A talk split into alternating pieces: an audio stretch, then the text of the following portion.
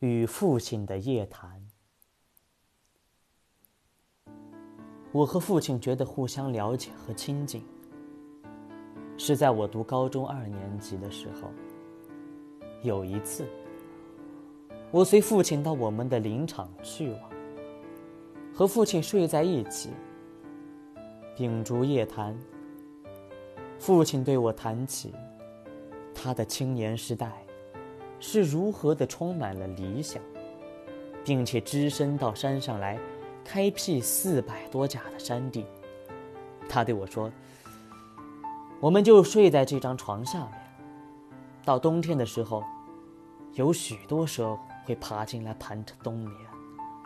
夜里起来小便，都要垫着脚，才不会踩到蛇。”父亲告诉我，年轻人最重要的就是打拼和勇气。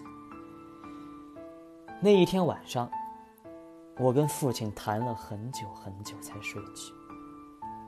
醒来之后，我非常的感动，因为从小到大，我从来都没有跟父亲单独谈过超过一个小时的话，就更不要说睡在一起了。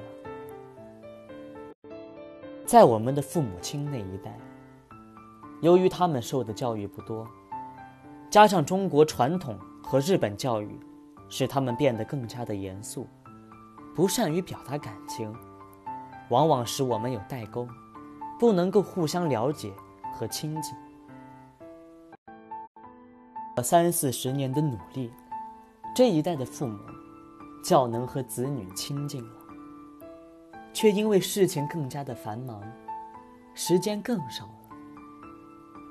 从高中时代到现在，已经二十几年了。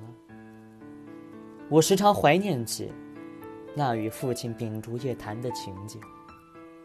可惜父亲已经过世了，我再也不会有那种幸福了。所以啊，我们应该时常珍惜与父母。与子女亲近的时间，因为好的时光稍纵即逝。